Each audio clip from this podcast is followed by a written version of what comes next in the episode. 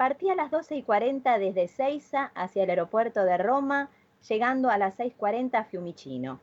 Las 13 horas que duró el vuelo me resultaron interminables. Mis tres meses de embarazo trajeron como resultado náuseas constantes. Tenía que apurarme para abordar el próximo vuelo, ya que este me llevaría a Nápoles.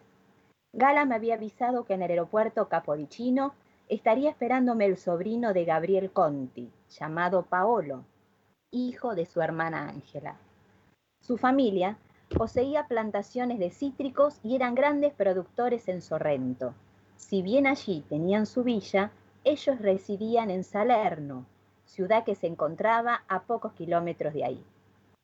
Paolo se dedicaba a la gastronomía y a la fabricación del limoncello, ya que su receta era bien conocida por toda Italia. Enseguida me vino a la mente la novela de Viviana Rivero, La magia de la vida, y rogué por encontrar allí a mi Fedele.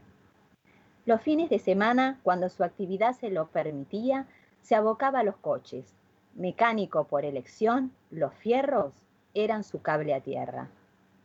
Mientras estaba en vuelo, recordaba las palabras del doctor Conti. Mi sobrino te irá a buscar y estará atento a tus necesidades. Apóyate en él, está acostumbrado a lidiar con una madre y cuatro hermanas. Créeme, conoce bien el tema. Te hospedarás en mi casa. Está a un costado de la casa principal donde reside la familia. Es muy sencilla y tiene una increíble vista al mar.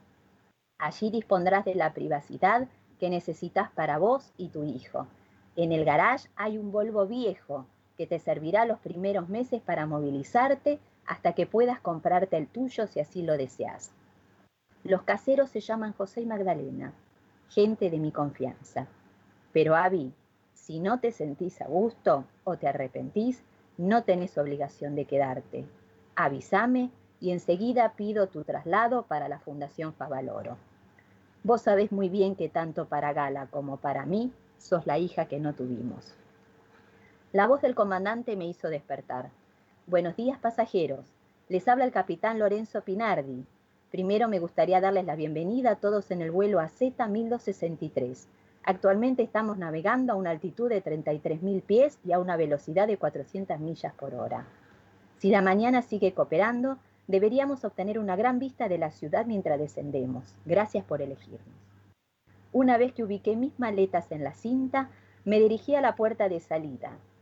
Había un hombre de unos 45 años, alto y de pelo oscuro, con un cartel que decía Doctore Abigail Pérez Rueca.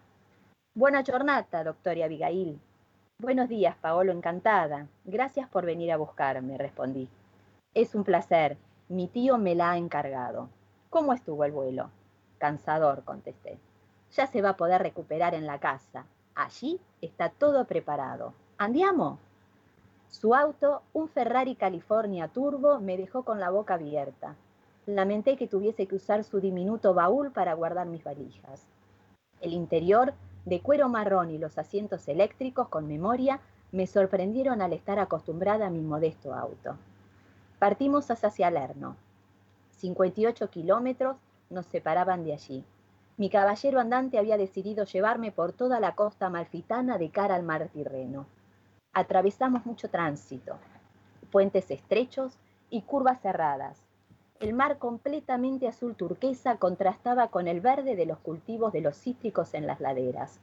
La tortuosa ruta atravesaba profundos valles que vuelven los espolones de roca que se encuentran sobre el mar, bajan hacia la playa y vuelven a subir en una sucesión de impresionantes vistas.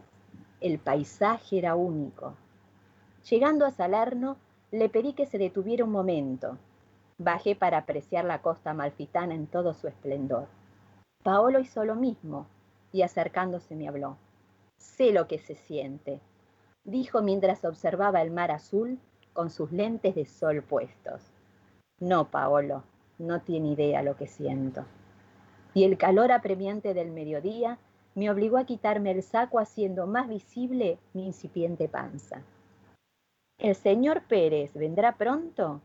preguntó intrigado por mi estado. No hay ningún señor Pérez, solo somos mi bebé y yo. Bueno, señora, no se preocupe, a partir de ahora seremos tres.